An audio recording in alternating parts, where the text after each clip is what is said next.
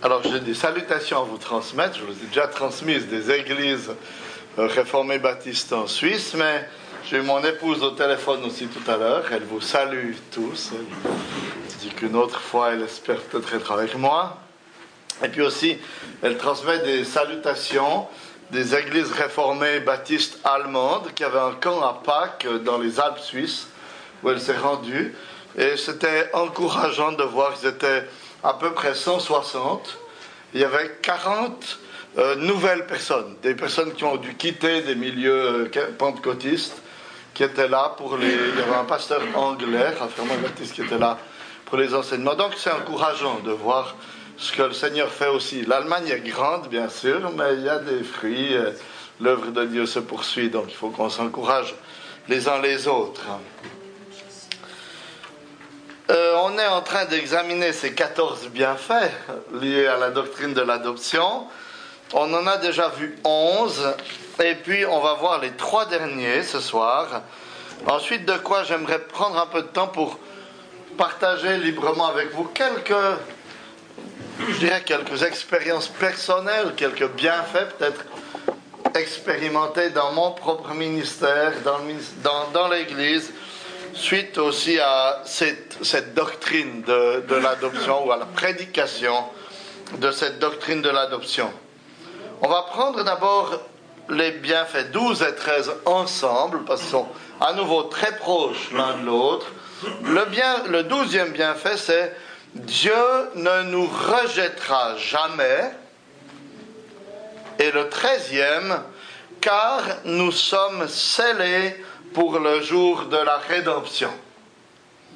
Dieu ne nous abandonnera jamais, car nous sommes scellés pour le jour de la rédemption. Dans ce monde, il arrive malheureusement parfois que des parents rejettent les enfants qu'ils ont adoptés. Ou que les enfants adoptés renient les parents qui les ont adoptés, qui leur ont montré tant de bonté, tant de tendresse en les adoptant. Mais heureusement, il en va tout autrement dans la famille dont Dieu est le Père. Parce que l'acte d'intégration à cette famille est un acte irrévocable. Ce que Christ a sauvé, ce que l'Esprit a régénéré et conduit à la repentance et à la foi, ce que le Père a justifié, sont adoptés une fois pour toutes dans la famille de Dieu. Il n'y a pas de marche arrière dans le véhicule du salut. Hein. On va de l'avant. Le Seigneur poursuit son œuvre. Et c'est extraordinairement encourageant pour nous. C'est ce que Jésus nous dit lorsque dans l'évangile de Jean, verset 10, chapitre 10, verset 29, il dit, Mon Père qui me les a donnés est plus grand que tous, et personne ne peut les arracher de la main du Père. Quand on est sauvé et placé dans la main du Père, c'est bien le terme qui est là, doctrine de l'adoption, on est en sécurité dans sa main. il n'y a personne qui est plus fort que lui pour venir nous arracher de sa main. Vous avez peut-être déjà joué avec des enfants, mettant une pièce d'argent, je ne sais pas quoi, dans la main, puis vous la tenez. Ils essayent par tous les moyens d'ouvrir la main, ils ne peuvent pas. Parce qu'ils n'ont pas la force. Hein? Mais quand vos enfants deviennent plus grands, il ne faut pas le faire, parce que là, ils peuvent. Et puis, vous n'arrivez plus à résister. Hein? Mais c'est vraiment l'idée qui est là. S'il y avait quelqu'un plus fort que le Père, on pourrait douter de la sécurité du salut. Mais parce qu'il n'y a personne plus grand et plus fort que le Père, qui est tout puissant, on n'a aucune crainte, aucun doute quant à la sécurité de notre salut. Jésus, en disant qu'il n'y a personne de plus grand que lui, plus fort, veut nous assurer que la perte du salut et de l'adoption sont exclus de la famille de Dieu. Plus que cela, avec le treizième bienfait, euh, la, la, confession de foi nous dit que nous sommes scellés pour le jour de la rédemption. Le sceau est le gage, la preuve de notre héritage. Un sceau, c'est un peu, ou c'était un peu, comme une signature d'aujourd'hui. C'est vrai. C'est juste, exact. Hein? Sauf qu'à l'époque, si on brisait un sceau, on risquait la mort. Alors que malheureusement aujourd'hui, il y a bien des gens qui reviennent sur leur signature et qui n'ont aucun scrupule à se rétracter après avoir signé un document. Mais c'est une question de vie ou de mort de briser un sceau. Un sceau, c'est quelque chose qui engage son auteur et qui atteste aussi, dans le contexte du Nouveau Testament ou dans le contexte de l'époque, qui atteste de l'authenticité de la chose promise. Si vous voulez être sûr que euh, la bague que vous achetez est en or et pas en or dur, comme on dit chez nous, en ordure, il faut trouver le son. Hein? Il faut voir si le, le poinçon est bien là. Le sceau atteste de l'authenticité de la chose. Et quand il nous est dit que l'esprit est le sceau qui est marqué en nous pour le jour de la rédemption, il veut dire, il veut confirmer cette réalité-là. On a vu déjà hier soir, en fait, que j'ai le nom de Dieu sur moi. Hein. Il est écrit. Ça m'appartient. Mais avoir le sceau, c'est encore plus que ça. Avoir le sceau, c'est avoir la marque de fabrique de Dieu. Et l'assurance, l'engagement de Dieu que je suis à lui et que je suis authentique. Ce n'est pas une contrefaçon, mon évangile, ou ce qu'il a fait en moi. C'est une réalité chrétienne nouvelle, authentique, une vie spirituelle nouvelle, authentique. C'est la signature par laquelle Dieu s'engage à accorder toutes ses promesses et l'entier de son héritage à tous ses enfants.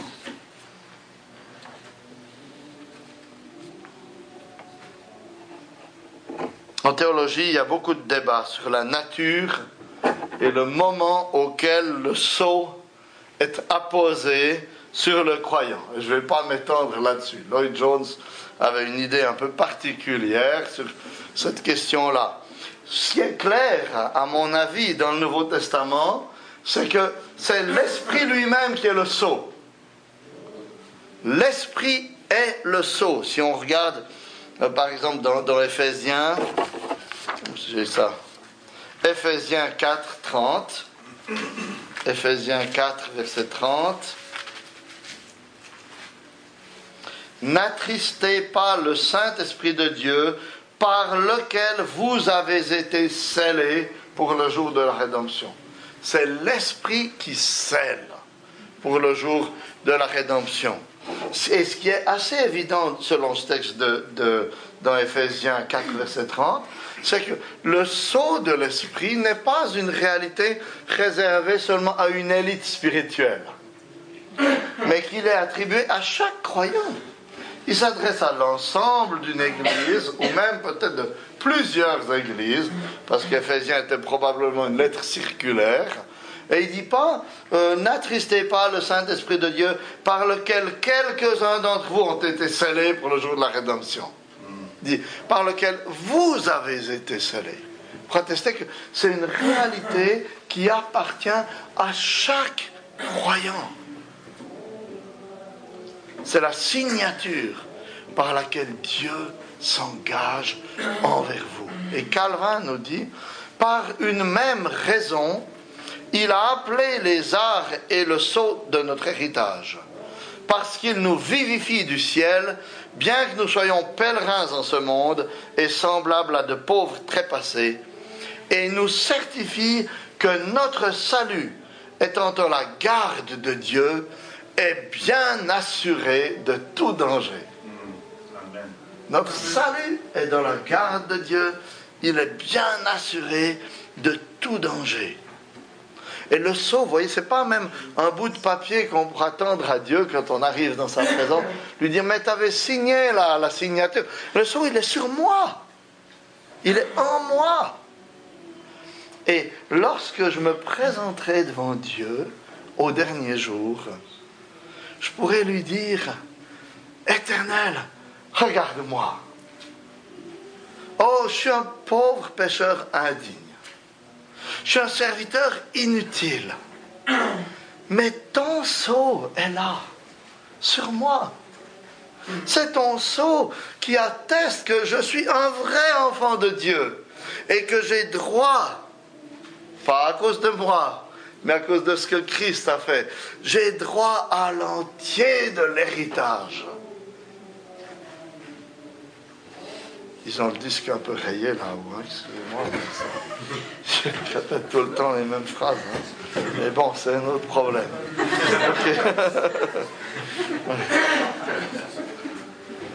Romains 8, 24 déclare que c'était en espérance que nous avons été sauvés.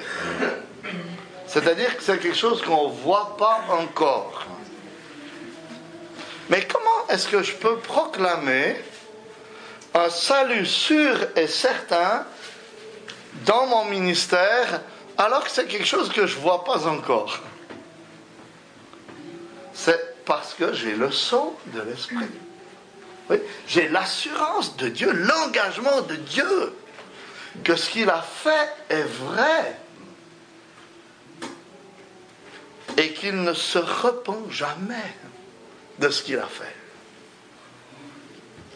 Pourquoi est-ce que je peux vous assurer, tous, que si vous vous repentez et croyez au nom du Fils de Dieu, vous êtes sauvés, pas vous serez peut-être sauvés. C'est à cause du sceau de l'Esprit. Dieu s'est engagé.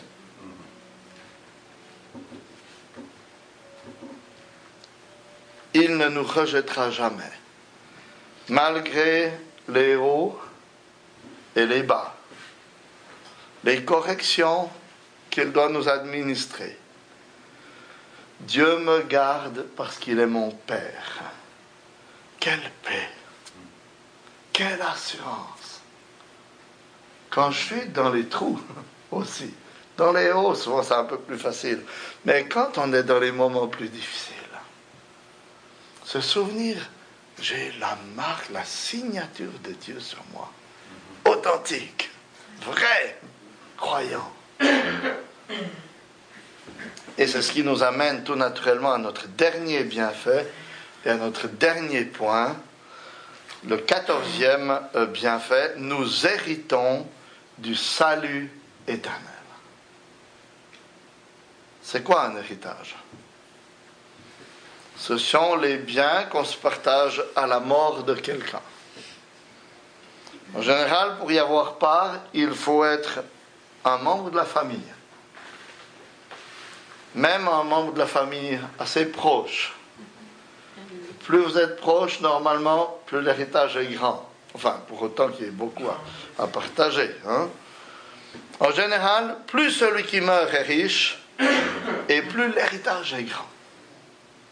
C'est ainsi que des gens extrêmement pauvres sont devenus multimillionnaires en une minute. Ils n'avaient pas d'argent. Et voilà, tout à coup, ils sont devenus riches. Simplement parce qu'ils étaient de la famille d'un riche. Et la parole de Dieu reprend cette terminologie de l'héritage pour nous aider un petit peu à comprendre ce qui nous attend dans l'avenir. Alors c'est une image imparfaite parce qu'elle laisse sous-entendre que Dieu devrait mourir pour que nous héritions. Et ce n'est pas vraiment comme ça que les choses se passent. Mais ce qu'il faut retenir, c'est que le meilleur est devant. Le meilleur est devant nous. Ce que nous avons reçu de Dieu jusqu'ici n'est qu'un acompte.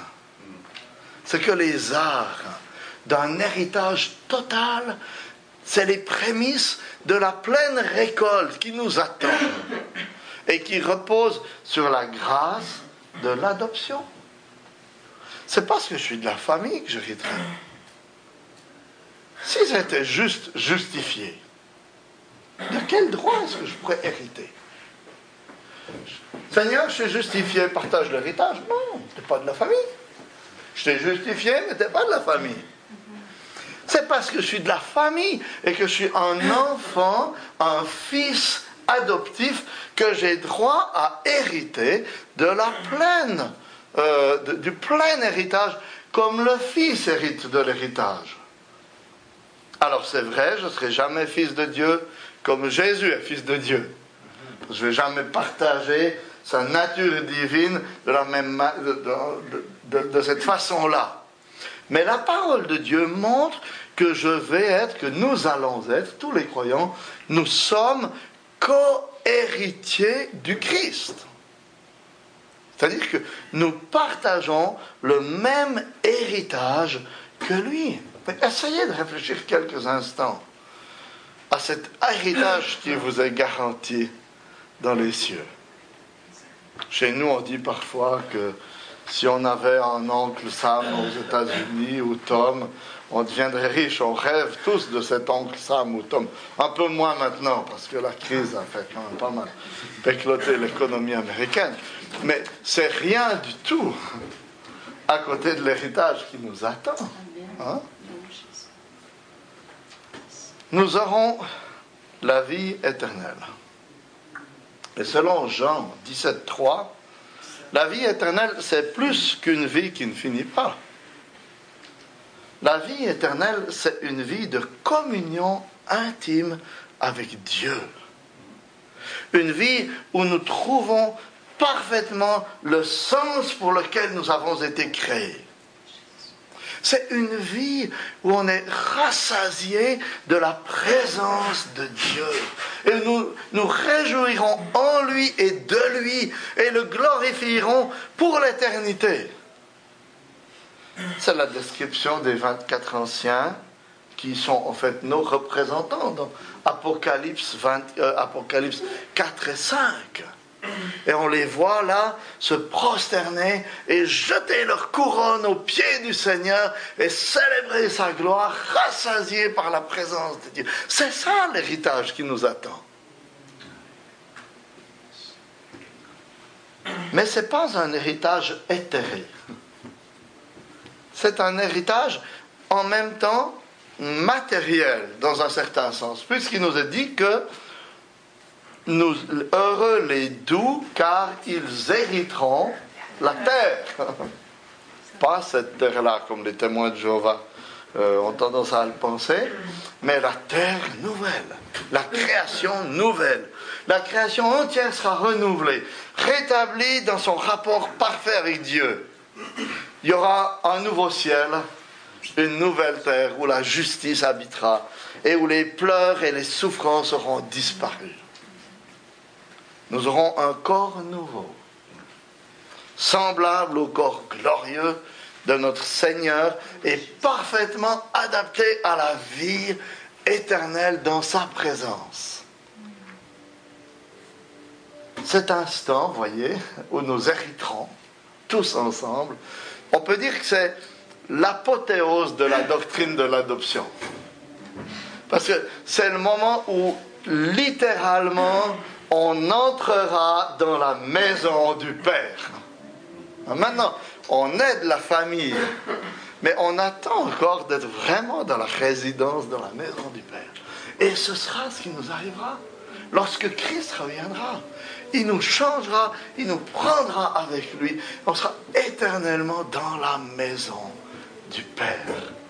Frères et sœurs parfaitement unis, sans incompréhension, sans lunettes, sans vieillesse, sans trucs comme ça. La perfection totale. Alors que le Seigneur nous fasse la grâce de méditer régulièrement les uns les autres sur ces bienfaits de la doctrine de l'adoption. On les a vus les 14. J'aimerais simplement partager maintenant c'est extrêmement subjectif, c'est complètement partial, c'est quelques, quelques éléments, quelques expériences qui, que, que j'ai vécues moi-même par rapport à cette doctrine de l'adoption. J'aurais pu en choisir d'autres, mais je sélectionne un petit peu en fonction du temps. Sans doute que vous avez fait la même expérience que moi lorsque vous avez débuté le ministère. Vous avez abordé le ministère avec un certain idéalisme. Et quand vous, êtes, euh, avez été un peu intégré dans le ministère, vous vous êtes rendu compte que on se trouve face à toutes sortes de défis, toutes sortes de difficultés. Vous n'aviez jamais imaginé quand vous étiez sur les bancs de la fac ou, même juste comme un membre d'église. Et un des, personnellement, une des expériences que j'ai trouvées peut-être la plus difficile, c'est celle de la solitude. Je ne sais pas si dans le ministère, vous, vous expérimentez la solitude. Il y a plusieurs choses qui nous font expérimenter cette solitude, plusieurs aspects. Premier aspect, c'est que il y a une solitude qui provient de nos luttes personnelles avec la prise de conscience de, notre propre faiblesse, de nos limites, de, nos incompétences pour assumer la tâche à laquelle Dieu nous appelle. Et on ne peut pas toujours s'étendre devant tout le monde sur ces aspects de nos incompétences, de nos limites. C'est bien parfois d'oser le dire devant l'Église, qui comprennent qu'on n'est pas euh, des gens qui qui plane dans un, un nuage rose sans difficulté. Mais on ne peut pas toujours s'étendre. Il y a des luttes qui sont là et qui font que parfois on se sent seul. Seul face à notre péché, face, face à nos limites, nos incompétences. Il y a une solitude aussi qui est liée au fait que bien souvent les gens ne se rendent pas compte des luttes spirituelles qu'un pasteur peut avoir. Ils croient qu'on est des professionnels de la prédication, et puis qu'on est sous notre douche le dimanche matin, et puis la prédication, les points viennent, tout se met en place. Ils croient que ça se fait tout seul. Hein? Mais c'est pas comme ça.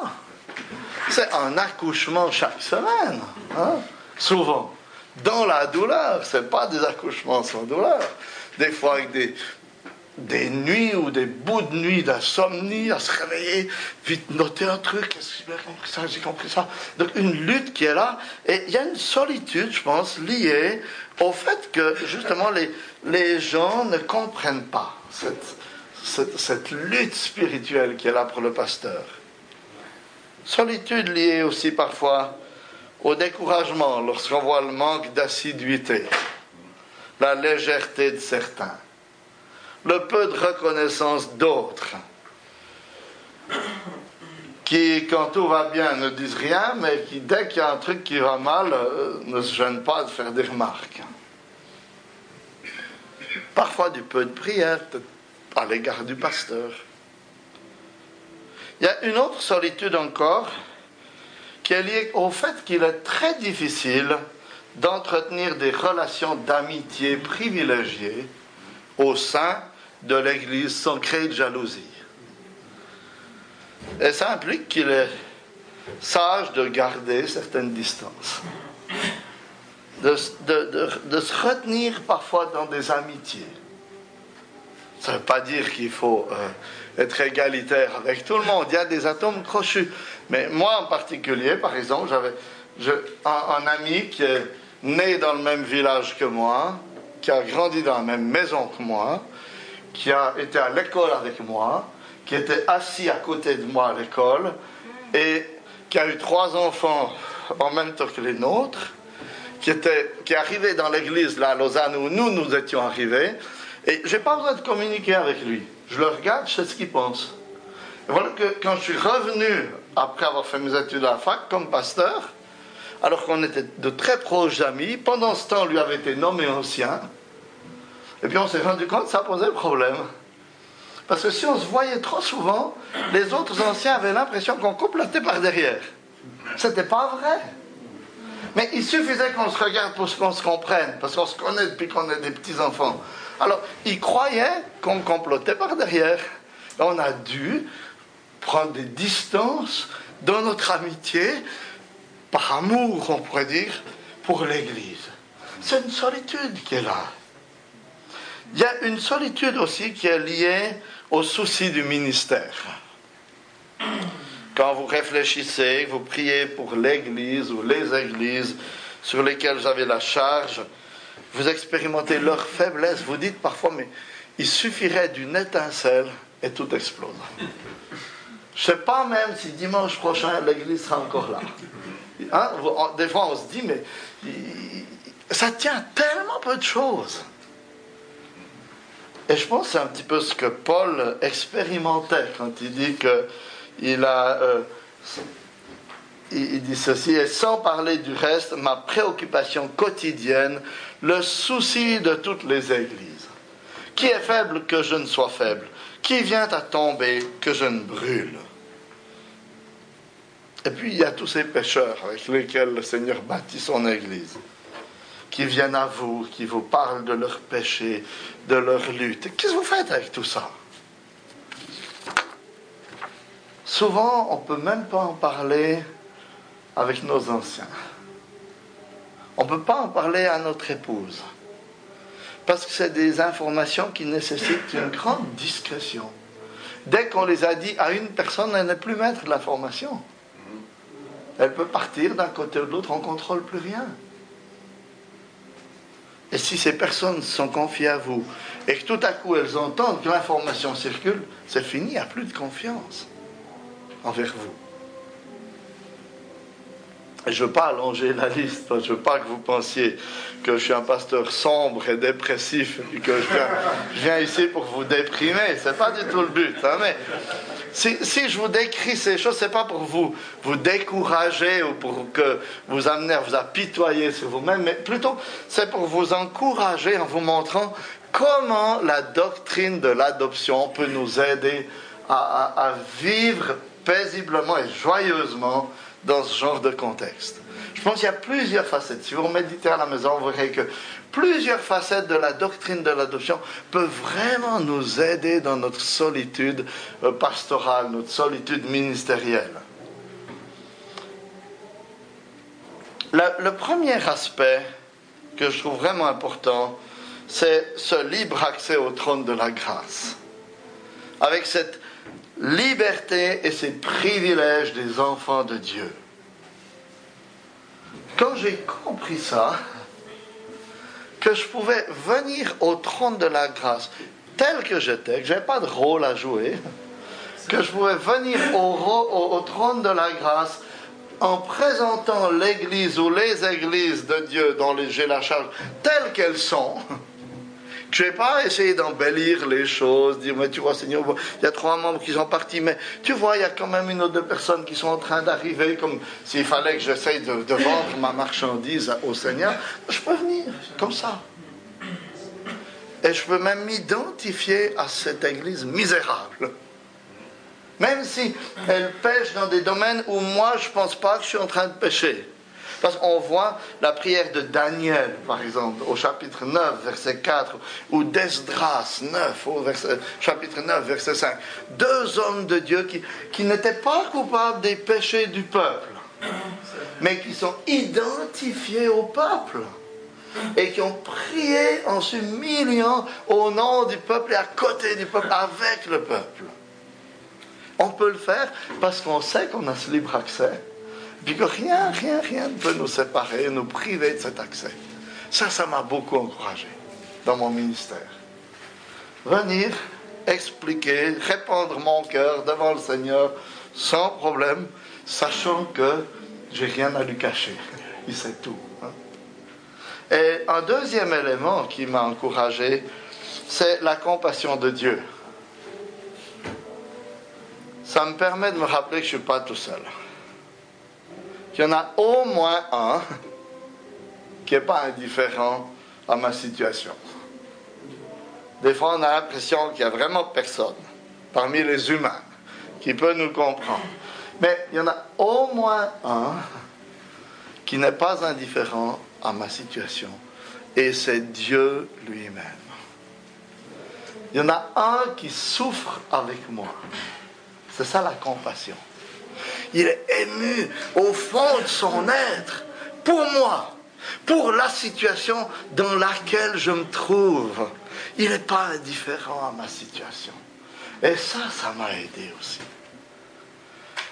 Va dire, la situation me paraît désespérée, personne ne me comprend, je suis le, plus misérable de toute la terre. Non, il y a Dieu.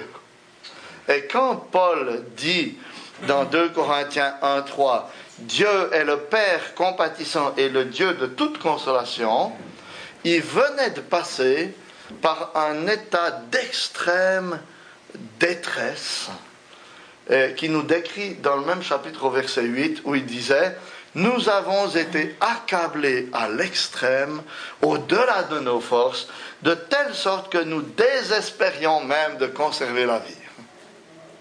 voyez, il a été dans cet état-là. Qu'est-ce qui l'a consolé? Qu'est-ce qui l'a fortifié? Le Dieu de compassion, qui, on peut dire qu'il souffrait dans, son être, qui était ému dans son être pour l'apôtre dans cette situation-là.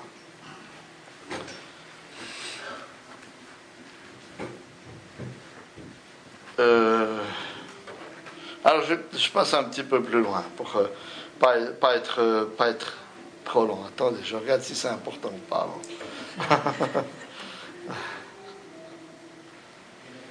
non, peut-être. un autre aspect, c'est que la doctrine de l'adoption n'a pas seulement renouvelé ma place devant Dieu, mais renouvelle notre vision du ministère. Quand toutes les difficultés sont là, on peut être conduit parfois à perdre notre enthousiasme et à tomber dans un ministère sec et distant. On commence à prêcher des concepts, des concepts doctrinaux, des concepts moraux, et à nous servir parfois même du pupitre pour euh, régler nos comptes. Passer un savon à celui-ci ou à celui-là. Vous dites ça, passer un savon Oui. D'accord, ben c'est bien On, se comprend alors. Hein. Je crois que la doctrine de l'adoption est vraiment importante pour redonner la bonne perspective à mon ministère. Parce que c'est un privilège extraordinaire qui est le mien. J'ai été appelé au service de Dieu. Et quand je parle de Dieu, ce n'est pas d'un concept que je parle. C'est de mon Père. Quand je parle du Seigneur Jésus-Christ, ce n'est pas d'une doctrine que je parle.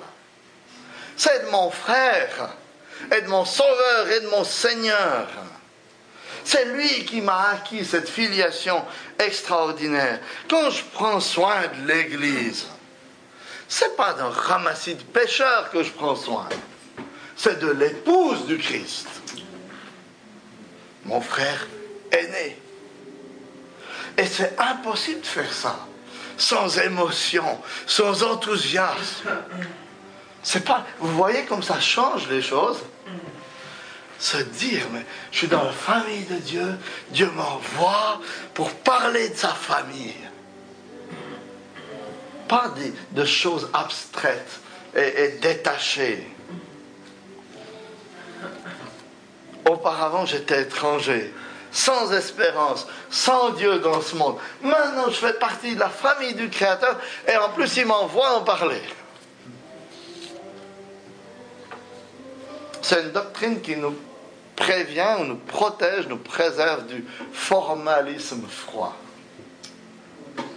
C'est pourquoi lorsque votre cœur est sec dans le ministère, revenez à la doctrine de l'adoption. Elle réchauffera toujours votre cœur. Puis quelques éléments sur l'impact sur le peuple qui a joui de mon ministère. Je vais répéter des choses qu'on a déjà vues, mais les, avancer peut-être un tout petit peu plus dans cette perspective. La première chose que j'ai vue quand j'ai enseigné la doctrine de l'adoption, c'est que ça a eu un impact sur la vocation des membres, c'est-à-dire sur leur place dans le monde. Comme je vous disais hier, hein, euh, il y a cette idée dans les milieux évangéliques que ceux qui sont à plein temps sont plus saints est plus, euh, plus au service de Dieu que les autres. Et enseigner, prêcher la doctrine de l'adoption, comme j'ai essayé de le faire hier soir, ça, ça ouvre une perspective toute nouvelle aux membres de l'Église. Parce qu'ils n'ont pas l'impression, vous voyez, d'être des deuxièmes catégories, puis de se dire, mais tant que je ne serai pas à plein temps pour le Seigneur, je ne serai pas à ma place, et puis je ne pourrai jamais, vraiment le satisfaire et l'honorer. Tout à coup, ils comprennent, mais non, là où je suis, c'est là où Dieu me veut. Dans mon métier, c'est là, entre guillemets, ma vocation. Et je suis à plein temps pour le Seigneur dans cette situation-là.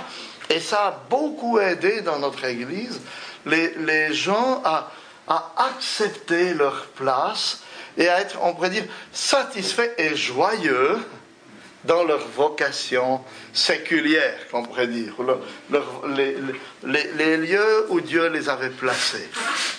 Ils ont tout à coup compris qu'ils n'avaient pas besoin d'espérer de, toujours autre chose. Que là où ils étaient, ils servaient Dieu. Ils glorifiaient Dieu.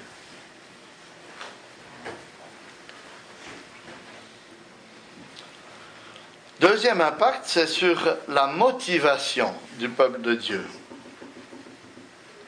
Peu de temps avant que je commence à prêcher sur la doctrine de l'adoption, un homme est venu me parler dans l'église, assez sombre, assez fermé, en me disant, c'est un homme qui présidait euh, le culte, en me disant, écoute, je ne veux plus présider le culte, je ne me sens pas en état, je, ça ne va pas. C'était assez sombre. C'est une toute petite église à Neuchâtel, euh, un de moins pour présider le culte, c'est pas évident, mais bon, j'ai dit, ben, d'accord, vaut mieux ne pas le faire si tu n'es pas dans le bon état pour le faire. On a discuté entre anciens, on s'est dit qu'est-ce qu'on fait? Est-ce qu'on va le voir tout de suite? Puis on savait que c'était quelqu'un plutôt difficile à manier. Et que si on allait le voir, on avait plus de chances que les choses empirent que ce qu'elles se règlent. Et puis j'ai dit à l'ancien qui est avec moi attends, attends quelques dimanches. Je vais prêcher sur la doctrine de l'adoption. Ça a été tellement frappant. J'ai commencé à prêcher et on voyait son regard s'ouvrir. C'était impressionnant. Je prêchais et je le voyais. Je voyais son, visage qui se déridait. Première fois, il y a une merveilleuse prière à la fin de la, première prédication sur l'adoption. Deuxième fois, ça se détendait encore plus. Nouveau une prière. Troisième fois, une prière encore. À la fin de la troisième fois, il a dit écoute, je veux reprendre les présidences. Vous voyez? Parce que tout à coup, ça avait tellement ouvert la, sa perspective. Il s'était rendu compte des bienfaits qui étaient les siens, qui ne pouvaient pas juste rester froid et sec. Ça l'avait tellement réchauffé, tellement encouragé. Et plusieurs m'ont dit la même chose. Un autre homme euh, est venu vers moi et il m'a dit, écoute, Maintenant, il avait quelques difficultés, des luttes un peu particulières dans sa vie. Il me dit, mais maintenant je comprends. Maintenant je comprends comment lutter. Avant, il, prenait des bonnes résolutions, ça durait une semaine ou deux, et puis ça lâchait de nouveau, puis il recommençait. Mais tout à coup, il y a un feu qui s'est allumé dans son cœur, si vous voulez. En comprenant cette doctrine davantage, le feu est venu là et il commençait à brûler et la motivation était toute différente pour lutter contre Je ne veut pas dire que c'était tout facile, qu'il n'y avait aucun problème, mais la motivation avait changé. Et c'est ça qu'on veut, n'est-ce pas? Hein? Quand on prêche l'évangile, on ne veut pas juste des gens qui se soumettent à la loi euh, de façon extérieure. On veut des gens qui ont le cœur qui brûle et qui jaillit dans une obéissance au commandement de Dieu. Et prêchez la doctrine de l'adoption. Vous verrez que cette doctrine produit ce genre d'effet dans les cœurs des personnes auxquelles nous avons à prêcher.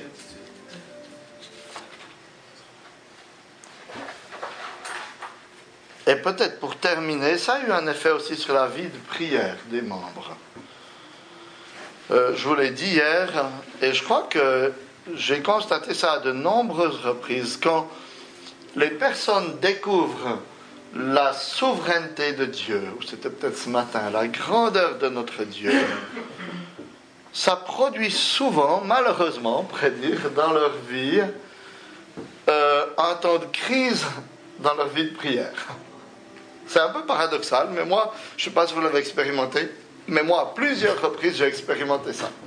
C'était des gens qui étaient ardents dans la prière quand ils étaient arminiens, quand ils étaient dans les milieux charismatiques. Ils n'avaient aucun doute que Dieu pouvait répondre à la prière, aux prières les plus farfelues parfois. Là, tout à coup, ils découvrent la souveraineté de Dieu, la grandeur, la gloire de notre Seigneur, puis ils arrêtent de prier. Parce qu'ils disent, mais de toute façon, Dieu sait. À quoi bon prier si Dieu sait déjà? Il fait de toute façon ce qu'il veut. Et il tombe dans une espèce de forme de fatalisme, comme ça. Dieu est tellement grand, tellement souverain, je n'ai plus besoin de le prier, il va déjà bien accomplir son plan. Et ça, ce n'est pas l'équilibre biblique. La Bible nous dit qu'on doit prier et que c'est un commandement de prier et que euh, dans Matthieu 7, 11, il dit, si donc vous qui êtes mauvais, vous savez donner de bonnes choses à vos enfants, à combien plus forte raison votre Père qui est dans les cieux en donnera-t-il de bonnes à ceux qui les lui demandent? Un encouragement à prier en comptant sur Dieu qui va répondre à nos prières. Et cette doctrine de l'adoption va, a produit un élan plus ardent pour la prière. Parce que tout à coup, ils ont, les, les, membres de l'Église ont, on pourrait dire, recompris que ce grand Dieu souverain, c'est aussi leur Père. Et qui peuvent venir avec, avec, euh, avec ardeur, avec zèle, avec enthousiasme, prier ce Père qui répond et qui prend plaisir même à répondre à la prière de ses enfants. Et je m'arrête là. J'espère que j'ai réussi à vous encourager, d'abord pour votre propre vie, et puis peut-être aussi pour prêcher cette doctrine à l'occasion, une fois ou autre, dans vos églises. J'ai eu beaucoup de plaisir, vous êtes un auditoire très attentif, c'est toujours extraordinaire. On va peut-être crier ensemble. Hein.